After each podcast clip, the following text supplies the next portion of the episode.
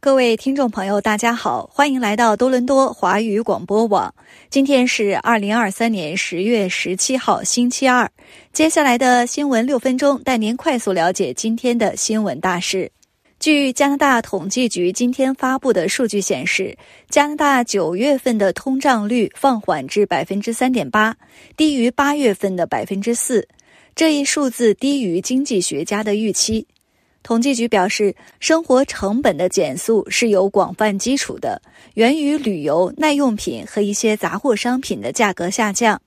从月度来看，九月份的生活成本下降了百分之零点一，这是自去年十一月份以来的首次。汽油价格在该月下降了百分之一点三，但在过去的十二个月里仍然上涨了百分之七点五。这就是为什么燃料成本成为推高年度通胀率的最大因素之一。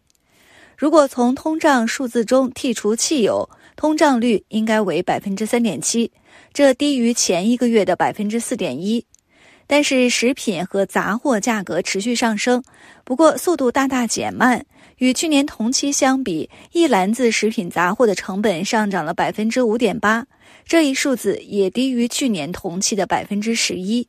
原因在于许多食品的价格增长正在放缓，像培根、香蕉、葡萄以及某些类型的奶酪等商品的价格实际上都在下降。外汇公司 Monex 的分析师 Marie 表示，较为温和的通胀数据将是加拿大银行乐见的消息。他说：“今天的报告或许是加拿大银行几个月来收到的最好消息。”他分析认为，可能在下周的会议上，央行将利率维持在百分之五。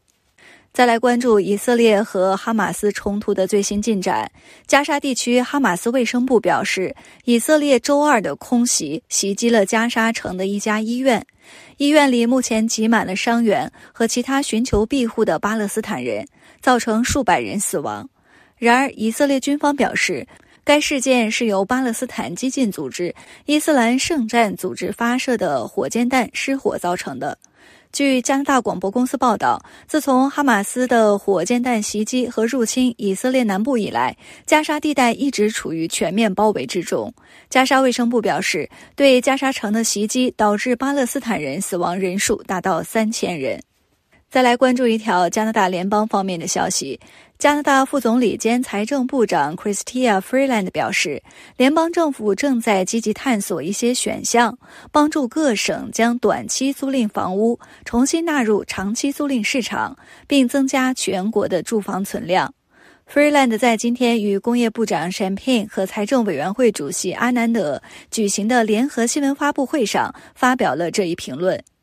卑诗省政府本周早些时候公布了自己省份的短期住宿法。新立法的第一部分是大幅提高非法短租运营者的罚款，罚款将从每项违规行为每天一千加元跳升至三千加元。此外，到二零二四年五月，卑诗省将引入短期租赁的主要居所要求，即人们只能出租他们一年中居住时间最长的房屋。在主要住所内出租一个二级套房也将被允许。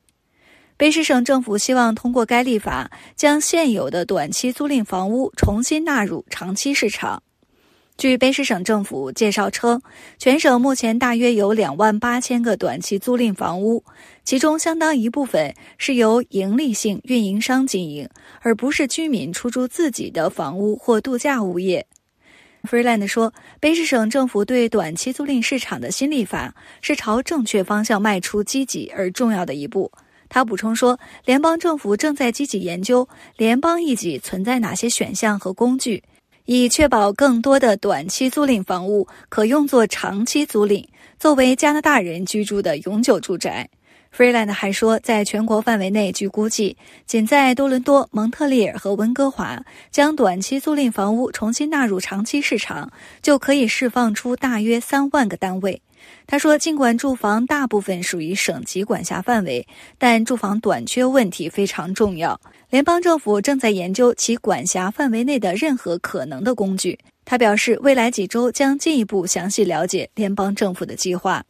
最后一条消息是关于安省行业工资的话题。据加通社消息，有倡导者表示，安省的早教工作者工资在全国范围内是最低的，提高他们的工资对于每天十加元的儿童保育计划的成功至关重要。